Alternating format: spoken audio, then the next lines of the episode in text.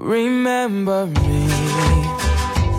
Though I have to say goodbye, remember me. Don't let it 大家好，欢迎来到女生宿舍，我是看动画片都能看哭的社长闹闹。我是笑点很低，但是泪点好像有点高的波波。我是笑点、泪点好像都挺低的，但是经常看不懂动画片的绿茵。解释一下，上周你们到底去哪儿了？你看你们一不在，我们的收听率跌到了历史的最低点。嗯，上周我们去看动画片了呀。忽然想不起来上周干嘛了，但是我们三个好像确实已经有一段时间没有聚在一起录节目了。是的，因为每到周末呢，就是绿，要不就是绿茵去约会，要不就是波波约会，没有办法，就只能我在这儿顶，你们又不给点面子，对不对？也不多播放几次节目，就是大家如果是想听我们的声音了，很简单嘛，就是往前倒着听节目嘛。哎，我我最近那个就是网易云音乐收到一个评论说，嗯、就是大概一个新听众，然后他说有没有像我一样，就是听了最新一期节目或者听了某期节目，然后再倒过头去把我们的节目就是从头到尾放一遍，这样。哇，我觉得我们节目到现在已经几十期了，然后每期节目还那么长哎，我们就是能才几十期啊！之前不是说什么一百期了吗？啊！啊，我们不是六十三期波波，你是不是在别的地方搞兼职了？就我觉得还挺感动的，因为我们真的很啰嗦，然后每期唠叨那么久，但是居然有人可以从头到尾这样听完。对我上一期其实少说了一句话，就是上周呢是波波生日，本来应该在节目里祝他生日快乐的。对，那现在让我们来祝他明年生日快乐，好不好？明年生日快乐！争做最早的生日祝福的人。太好了，太好了，谢谢你们。这个我已经这句话我已经记到明年了。哎，我们今天是要准备聊什么呀？你刚刚都说了嘛，动画片，动画。片嘛。嗯，我们为什么要聊动画片啊？不是儿童节都还没到吗？怎么突然就聊动画片了呢？就是只要足够幼稚，每一天都是儿童节。哎 就是怎么都没长大。其实是最近啊，朋友圈被一部动画给刷屏了。以前有动画的时候都没有被刷屏过，这一次还是有，以前有那什么《疯狂动物城》啊之类的。哦嗯但这一次、这个动画片讲的虽然是个很老套的剧情啊，嗯，对吧？但是它的它的内核其实是还蛮深刻的，就是关于死亡的这个话题。所以我们说了这么久，还没告诉大家什么动画片。对啊，你们先介绍一下嘛。对啊，那你先说一下呗。大家可以百度百科吗。我我一直都觉得这个片子的片名翻译的特别奇怪，它的英文名叫 Coco，按理说是那个剧中的那个老奶奶的名字，但是不知道为什么被翻译成了《寻梦环游记》，就是弄的是一个很励志的，就类似于《飞屋环游记》的那种套路，但其实不是，它讲的就是关于家人跟抉择还有死亡之间的一个这么一个关系。嗯，对，嗯嗯至于具体的剧情呢，我肯定不会剧透了，因为我我我不想被你们打死。但是我可以说就是，这个动画片值得一看的是，嗯，有有一些网友在介绍这部片子的时候，你进电影院的时候你是哈哈大笑的，然后你在最后几分钟你是哭成了傻逼，就是不管你是一米八几的壮汉，还是那种呃什么特别。特别什么女汉子的那种，平时嗯不对人展示出自己脆弱一面的那种女汉子，在最后有可能都会崩溃的大哭。我我我不知道，就是大家哭的点是不是都一样啊？但是我我当时看这部片子的时候，我以为我自己能够扛住不哭，但是在最后，这个 Coco 就是这个老奶奶，她快不行了的时候，然后她的那个孙子冲到她家里，就对她这个奶奶唱起了啊你不是说不剧透吗？啊，对，唱起了一首非常好听的歌啊，对，然后在那一刻我就哭了，而且当时没有带纸，非常的尴尬。波波，你也看了这部片子吧？哎，所以绿茵你没看是吗我？没看。哦，那我们就是不能剧透，对吧？哦，那、嗯那我们就把这部片子介绍好一点，不然他听到我们的我觉得就是这部影片给我最大的一个感觉啊，就是我看完之后，因为我对音配乐比较敏感，就我基本上我我每次看电影，对于我的一个嗯去评评和评断这个电影好不好看，就是一个很大的因素，很大的一个要素就是里面的配乐，因为我觉得它配乐得在就是必须响起的时候响起，然后不能响起一些很不恰当的音乐。然后还有就是，嗯，我看完这部片子之后呢，它里面那个最核心的、贯穿全部影片的那个曲子，这个可以剧剧透吧？对，叫《Remember Me》，就是记住我嘛。嗯，这个曲子它从呃他的歌名一直到他的歌词，以及他那种就是娓娓道来的曲风，都是能够很大程度的去很直观的给大家一个感性的认知，就是关于这部影片它是一个什么样的主题，它是想要给你表达一个什么样的情绪传达。其实这个 Remember Me 嘛，它嗯其实是那个、啊，我可能又要剧透了，其实是一个已经去世了的一个老人，他写给他女儿的，嗯但是被一位巨星盗去了这个曲子嘛，嗯对吧？这是核心剧透啊！其实那个巨星他没有透露说这是写给家人的曲子，所以大家都把它当做了一种励志或者是爱情的那个角度去理解这种。嗯嗯但是当我们在后来真正的知道了这首歌是写给他女儿的时候，就整个情绪一下子就上来了。嗯，你就觉得嗯就是这首歌最动人的部分就在于那个最真挚的一个感情。嗯但你说到配乐，你对这个印象深刻，我印象最深刻的其实是那个，就他们在叫什么来着？阴间，就类似于就是呃墨西哥的一个那个是另外一个世界。对，嗯。然后那个已经去世的那个老人，嗯。他去要吉他的时候，嗯，不是有个老人躺在自己的屋子里嘛，嗯，然后想要听他唱最后一首歌，嗯。那首歌其实前奏响起的时候，我特别想哭，因为他的那个情绪已经很到位了，嗯就是点出了一个关于死亡的一个观点嘛。就是那个小孩子就问他说：“为什么他会不见？因为你们都已经死过了，为什么你还会不见？”然后那个呃，怎么讲叫男主嘛？不叫男主吧？男二号，就那个是就是就是这部影片的主主要角色。对对对，他就说，他说，呃，在这个已死的世界里，当他呃在现实世界当中已经没有人再记得他存在的时候，他这时候就会消失，也就是真正的死亡。嗯然后我当时听到这个观点的时候，我其实还蛮触动的，会想一些问题，就想说什么才是真正的死亡。其实之前在我的观点里，我都会认为。一个人他死了，那他真的就是死亡了。嗯但是没有想到，他还有一个这么深层的一个意义。之前自己去世的家人，我会想起他们，我在想说，他们算不算是真正的死亡呢？或者他们在那边过得怎么样？对，说完了，因为我听得太投入了，所以我都没有去思考。因为因为其实他在影片当中营造的那个世界，就是就是怎么讲，死后的世界，嗯其实也是非常的跟现实世界很像的。对，而且他也有阶级，对，而且里面哦，你一开始就说到阶级，对，因为可能这个主线它会很明显的表现，就是在另外那个世界里面不同人之间的一个阶级分层。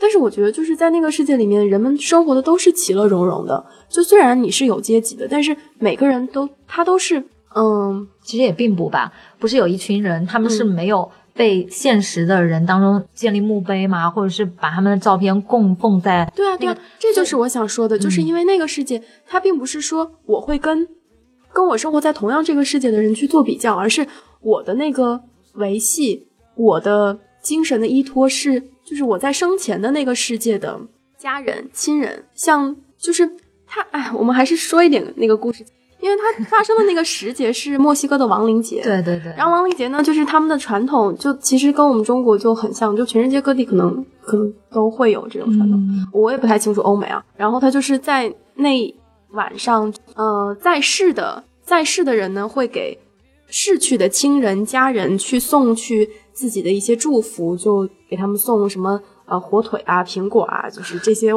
在世的人觉得嗯。就像中国不错的人烧纸钱一样，对？然后但他们很环保，在他们不烧。对，只对只是放在供奉那边在那里对，已经逝去的人呢，就会在他们的那个世界去通过嗯，通过一个验证，然后走过一座桥，才能够回归到当天当天晚上生前的人聚集到的这个墓园里面，跟自己在世的家人去相见，然后去获得他们给自己的一些东西。但是怎么样才能够获得通过这所桥的一个许可证呢？就是在那个世界，它也有一个像我们就是每次过安检其实很像是。那种，就是那个叫什么梦什么奈何桥来着啊，奈何桥嗯对对很像，对但它那个是菊花花瓣组成的一个菊花桥。我我也不知道是不是啊，反正是花瓣桥。对对对。然后你就是你逝去的人的照片，必须是在生前或者是在现实世界能够找到它摆放，就是别人供奉它的一个地方。对，是的，，如果没有人供奉你的话，你就不能过去。对对，没错。啊，我们刚刚为什么说到这个呀？对，其实讲的还是关于死亡的一个话题嘛。嗯 我是在这首《Remember Me》的那个网易云评论上面看到一句话，就说人会有三次死亡，嗯这是这是我觉得非常触动的一个观点啊。第一次是你的肉体的一个死亡，嗯就是生物学上意义上的死亡。嗯然后第二个是什么呢？我来看一看。现在打开了记不网易得，对。然后第二次呢是举行葬礼的时候，然后在这一刻，你的身份将会在这个世界上抹除，也就是说不会再有这个人了。嗯，就是下葬的时候，第三次死亡就是这个世界最后一个记得你的人死亡，就这个世界上不会有人知道你来过这个世界，嗯就这一刻是你真正的死亡，嗯其实挺可怕的。因为有时候会想，就是有时候会想到自己以后真的没有人再记住你了，你就完完全全没有人知道你来过这个世界。如果你不是很伟大的人物的话，你会觉得很恐惧吗？嗯哼。你你们俩会觉得很恐惧吗？这件事情对你们来说，其实？嗯，要不绿茵你说吧。嗯，因为我我我还没看这个电影啊，就是你们刚才说的那些东西，我我现在就是只能尽力去脑补那个电影情节，但我觉得就我闹闹刚才说的这个情景，其实我一点儿都不恐惧，因为，嗯，就是当我跟这个世界没有联系的时候，那我已经没有意识了呀，这个想法是不是？嗯，而且就是我觉得。就我可能其实并没有说，当我离开这个世界的时候，我一定要让世界记住我，或者是我一定还要怎么样。我我我不知道为什么我没有这样的念头。我我是想到了我的太奶奶，还有我爷爷奶奶，因为我在想，以后的亲情会越来越淡漠，那那他们的子孙辈以后记不得他们了，我会觉得很很难过那种。嗯，这个其实我也是在电影中，就是有产生一些小触动的地方。就就是我看到那个 Coco，就那个老奶奶的时候，我会想到我的太奶奶和我的外婆。嗯当然，我们这一辈我会记得她，但是下一辈、下下一辈会记得有外婆这个人来过吗？对啊对啊那外婆对于我来说是一个非常珍贵的一个回忆嘛。我其实一直想让所有人，就是我我们家的所有人会记住她，嗯但我想到有一天知道她存在的人可能也不在了，那下一辈也不记得他了。我没事儿，你可以告诉下一辈啊，就是像结尾，就是影片结尾的时候，那个小男孩儿他就带着他的妹妹，就告诉他妹妹说，就是新的一年亡灵节嘛，带着他妹妹，告诉他妹妹说，这个是我们的呃祖奶奶，这个是我们的太奶奶，这个是我们的外婆啊感觉之类的。其实是不一样的。但我觉得就是还是要有这个行为的，因为我以前是没有觉得有这种意识，就是虽然我也会每年跟着家里人去拜祖祭祖，但是对我在我在我的嗯以前的印象中，我就是觉得嗯，就是可能每年因为家里人都聚集在一起了嘛，然后祭祖就是一个家里人聚集在一起，就是在世的，还现在还在世的家里人聚集在一起，然后一起去做的一件事情。嗯但我并没有觉得这件事情是对于我们的祖先，对于我们失去的亲人。嗯，因为你对于他们是没有多大的一个缅没有怀，记忆的嘛，对吧？就是你，对你对于你来说，这只是你需要去做的一件事情，但是你并没有说是你是因为对他们有感情才去做这件事情嘛。对，但是其实你是会对这个家有感情的呀。就是我觉得影片它最核心的可能是家，而不是说你对某一个特定的亲人，嗯，就它是一个整体的概念。对，而且它这里头还说到了选择嘛，就是当你的你的梦想跟你的家人之间发生了冲突，你是会选择你的家人，放弃你的梦想，还是会选择你的梦想而放弃你的家人？其实这里头也探讨了这样一个问题嘛，放弃家人，就是放弃家人，就是说，当你家人反对你去追寻你的梦想，希望你沿着家族为你设定好的道路往前走的时候，你这时候你家人是非常反对反对你去走另外一条路的，这时候你怎么办？嗯，我不知道电影里面放弃家人这个是到什么程度啊？但是我肯定不至于放弃家人，说就是一定要什么反目成仇，然后断绝呃亲情关系啊，怎么怎么样？我觉得这个我做不来。但是如果这个梦想是我真的觉得我是我的毕生追求，是我的真正所热爱的东西的话，我是肯定不会放弃梦想。那绿茵现在有没有那种想要毕生追求的梦想呢？毕生追求的梦想啊，我觉得暂时还没有哎，对，因为可能觉得之前已经实现过的东西，所以就现在没有说让我就是有那个什么要放下一切，然后去干嘛干嘛的，好像现在没有哎。其实，其实我觉得对于我们来说，死亡这个话题还是太远了，然后其实也也没有太多的感触，就只能说是。其实我觉得死亡对于我来说，其实是一个很个人的一个理解，因为我很早就开始思考这件事情了，就是我从初中的时候我就开始想这件事情，因为那时候我可能有点本身有点抑郁吧，然后嗯，然后那时候不是还流行 QQ 空间嘛，然后我就会在 QQ 空间里面写很多的心如死水。不是有个词语叫“心如止水”吗？我就会把它改成“心如死水”。那你是闻一多的粉丝吗？太冷了，这个小不好意思啊，不好意思啊。但是闻一多就是我之前关注过一个那个，我我我跑偏一下，就我之前关注过一个那个呃摄影博主，之后他有一次在微博上面发了一条那个微博，他就说我长寿的秘诀是抽烟喝酒，什么不运动。然后他后边评论了一下：“闻一多，你害我。”就是可能闻一多他自己的一个收获。对，就如果听了我们前几期的舍友，肯定会知道波波在上上期也讲过同样的重复的话。讲过对不对？是的。好，那拉回来。但是，嗯，我我那时候因为觉得，就是可能，嗯，死亡它并不是我自己会那么害怕的东西，因为我觉得如果我在。这个世界上的意义或者价值，我找不到，或者我已经找到了，实现了。那我觉得我面对死亡就是一种很淡然的态度。但是那时候我忽略了一个很重要的一点，就是我的家人。就是你一个人的死亡，它其实本身的意义不是那么的大，但是我觉得它给在世的跟他有联系的人留下的伤害，留下的呃悲痛会是更大的，而且这种。这种影响可能是一种连锁反应，因为人都是群居性动物，就是你会跟很多人产生连结，所以就是一个人死亡或者一个人的存在，在这个社会上不单单是他个体的事情。然后到后面，到后面我就会把自己的这种可能是稍微带有悲观一点的情绪转向一个积极的方面，因为那时候看呃北野武还有太宰治，我就会觉得。向死而生是一种精神，就是因为人是可以自己选择死亡的，呃，时间呐，或者是方式，就是死亡它是你的一种权利，嗯，就就是不谈那些自然的病逝的这种死亡，就是你是自己可以选择你你你自杀还是自然死亡，对对吧？所以就是你可以把你可以把死亡就是看成一个生命的终结点。嗯嗯，然后然后，因为你知道死亡它有嗯多么的一个威慑力，就是对于你你这个人来说，所以你会以一种积极的在世间去存在的态度去迎接死亡。我倒不像你对死亡想的那么透彻，但是每次讲到死亡，我一定会。最先脑子里冒出来那句话就是我的偶像史铁生，真的就是他的那个《我与地坛》，我已经看了不下三十遍了。就他在里头说过一句话：“死亡是一件不必急于求成的事，死亡是一个必然会降临的节日。”嗯，然后他在里头用了“节日”这个词来形容死亡。其实那个时候我不太懂为什么他会把死亡想想象成一个特别快乐的一个节日，因为节日嘛是值得庆祝的事情。但到后来呢，史铁生他是因为。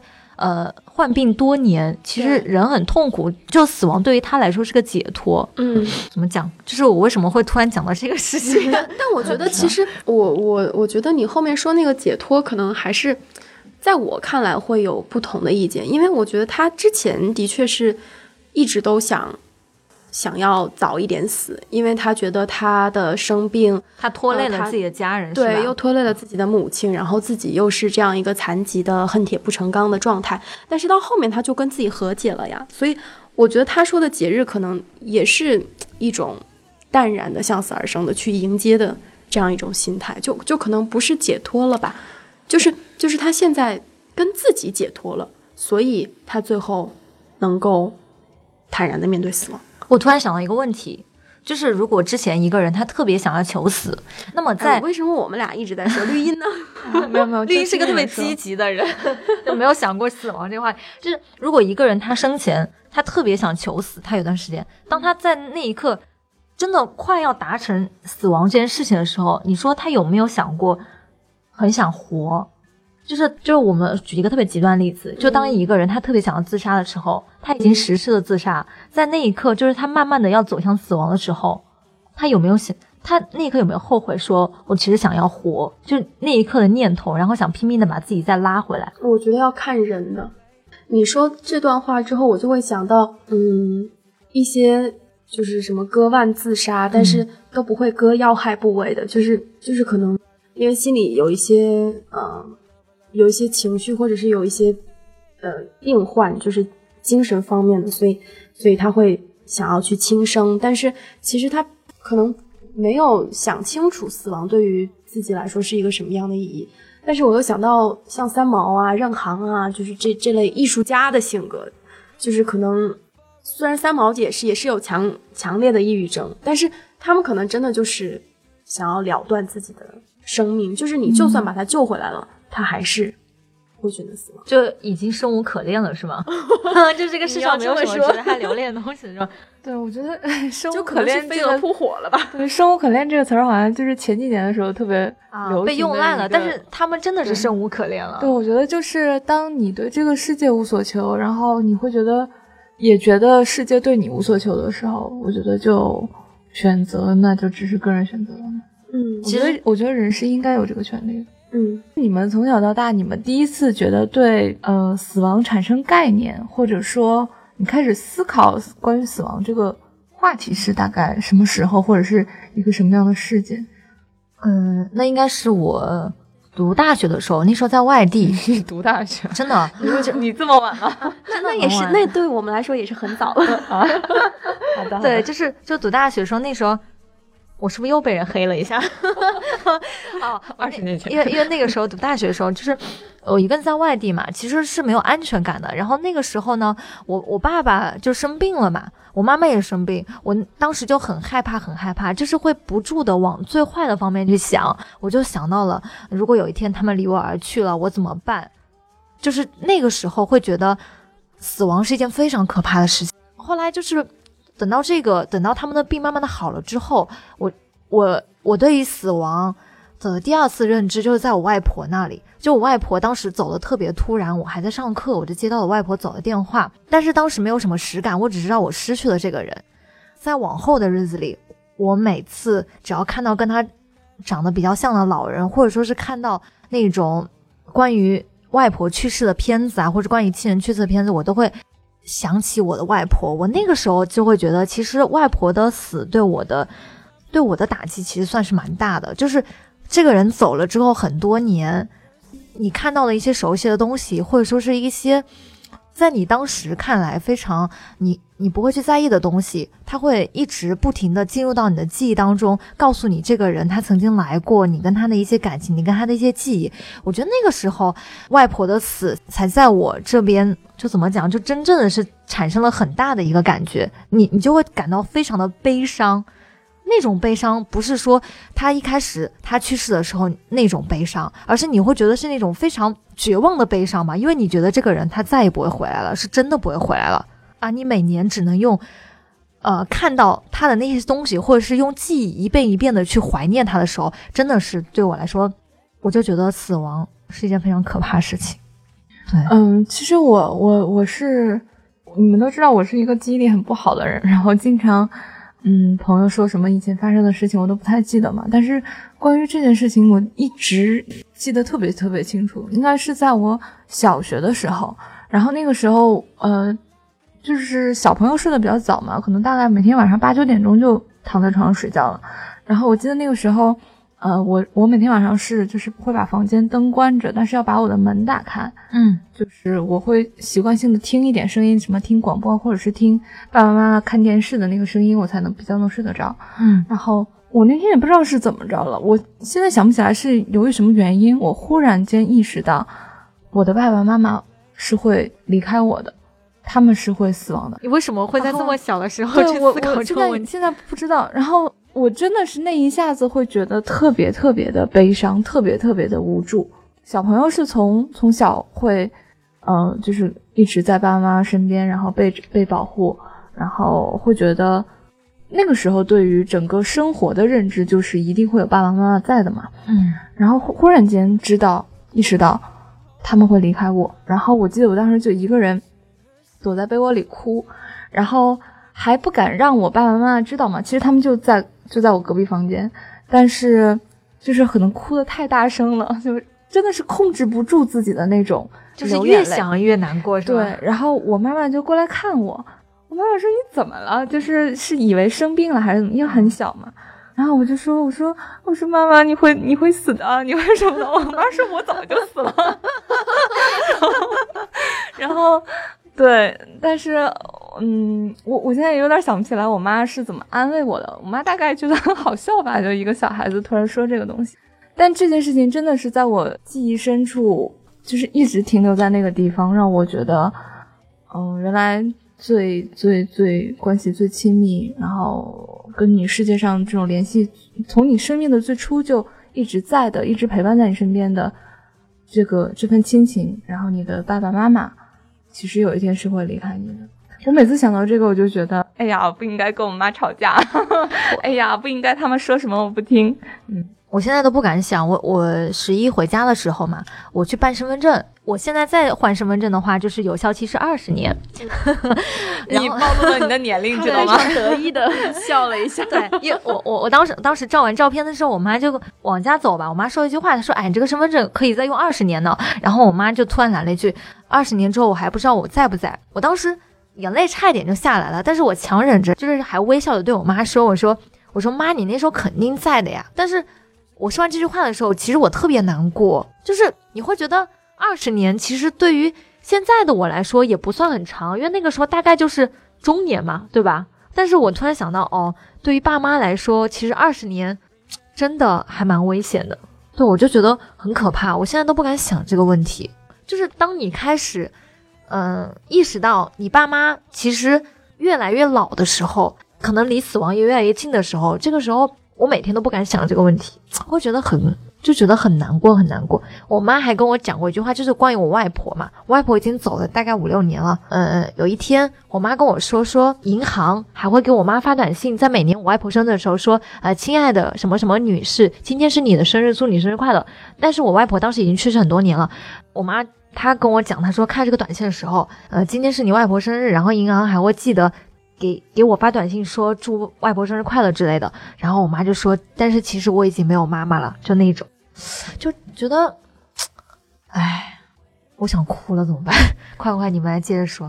唉，再回到片中嘛，就其实片中的小男孩是幸运的，他不仅见到了他以前的那些祖先们，跟他们有一个共同的回忆，也明白了就是家人对他来说比较重要的。他之前是其实是觉得他们家人阻碍他追梦的道路，其实是想要脱离家庭的，但是在最后他明白了，家人永远会站他身后。其实我我是这么觉得的，就是因为我每次也是一想到我爸爸妈妈年纪又大了，然后身体也不是很好，我我就会非常的难以控制自己的情绪，就像你们刚才在讲的那个时候，就 就现在可能不会像绿茵小时候那么嚎啕大哭了，但是反正内心就是止不住的，有些很难过，然后又有些害怕，但是其实。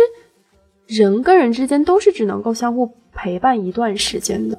父母把你生下来，到你长成中年，能够去挑起家庭的责任，上有老下有小，那这个时候可能父母他能够陪你的时间就不是很多了。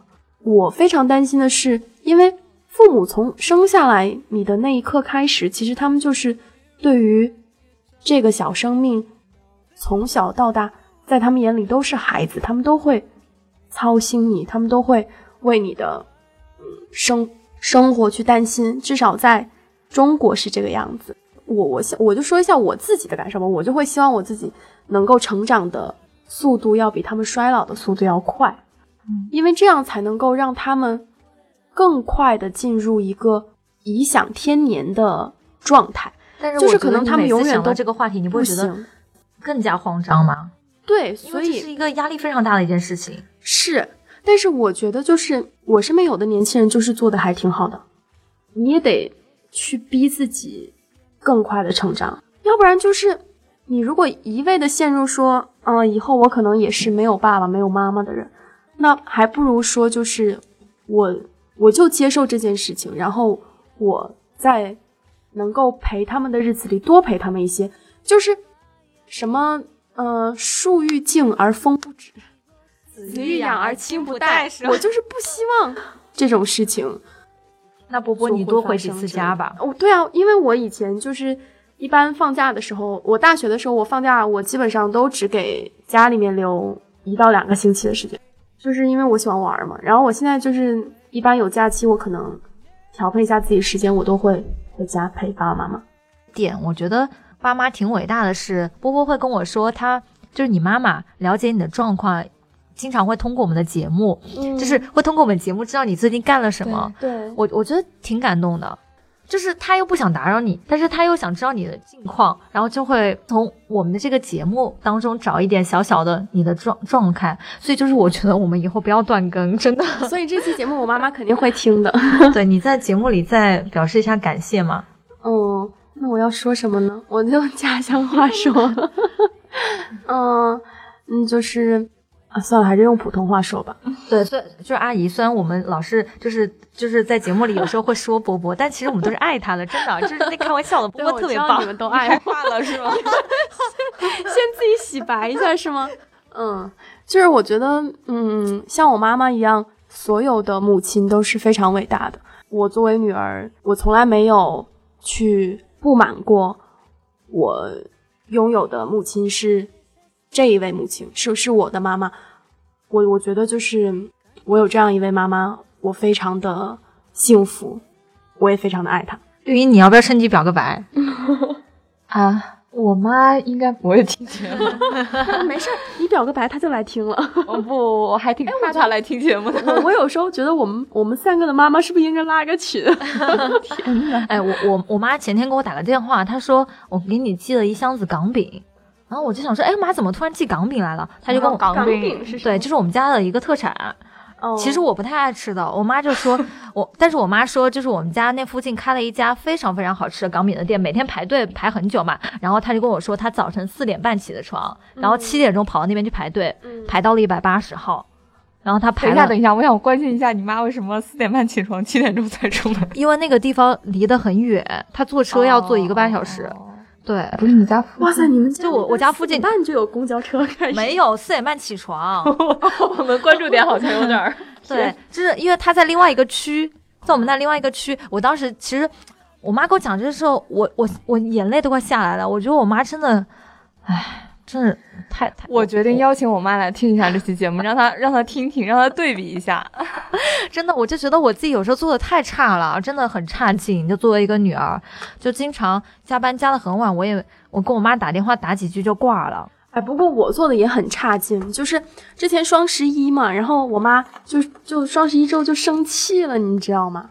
但我觉得非常正常，就是她那个她那个可爱的小女人的性格，就是他因为你没有给她她买东西嘛，对他生气了一个星期，然后我爸给我打电话，我爸说：“哎，你怎么不打电话？然后你妈生气了，你都不知道。”我说：“啊，她怎么生气了？”然后我爸就跟我说：“那你自己打电话给他问吧。”然后我就打电话给我妈，我妈也没接。后面我又打了一次，然后我妈就接了，我就说：“怎么了？”我妈说：“人家双十一就是人家女儿双十一都给家里买买了什么。”也不是贵重的东西，就是可能买了什么纸巾啊、洗衣液啊，买了整年的，然后你什么都没给我买，而且你也不打电话，然后我就我就非常深刻的反省了一下，然后回头给我妈补了一所以点东西双十二快到了。啊，是 是是是是是，好吧，本来说这期聊关于死亡的话题啊，我们可能又聊的那个范围太大了。这个话题光是聊死亡，就是我们从死亡聊到了家人嘛。我觉得有点沉重，我们还是赶赶快把这期结束掉吧。所以就是我我们其实聊这期节目的那个 其实我我是初觉得，心是想让大家去看 Coco，对，看一下，然后这个电影也没有给我们什么推广费用。没事儿没事儿，因为我们怀着对于皮克斯电影动画工作室的深深厚的爱。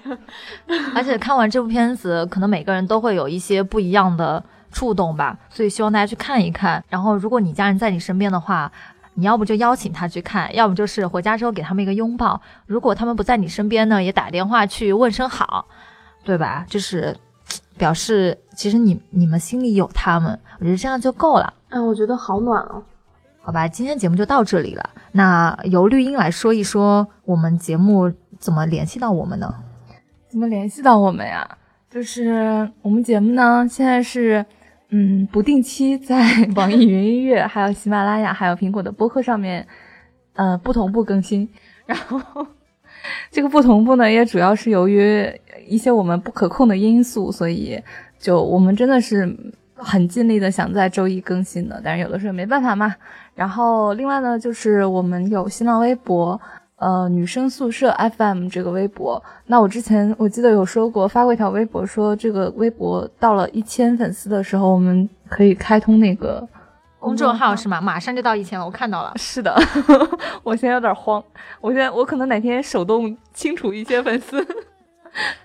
嗯，然后另外呢，就是可以加到我们的微信群里面，然后跟大家一起来聊天儿。就是可以加闹闹的个人微信，闹闹 tvxq 的全拼就是 n a o n a o t v x q。然后会就是加完好友呢，有的时候会等待的时间比较久。对，大家都知道闹闹每次一个月开一次机，一开机就把所有人都拉进来，所以你们一定要等待。如果哎，其实你可以设置那个，就设置不需要验证就加好友哎。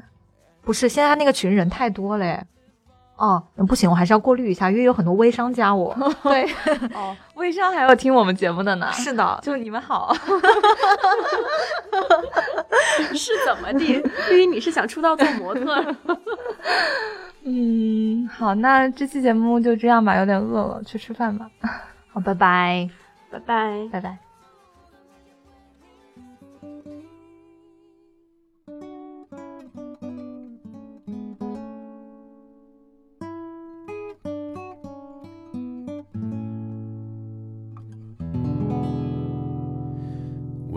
Everyone knows Juanita. Her eyes each a different color. Her teeth stick out and her chin goes in. And her knuckles they drag on the floor. Those aren't the words. There are children present. Her hair is like a briar. Stands in a bow legged stance.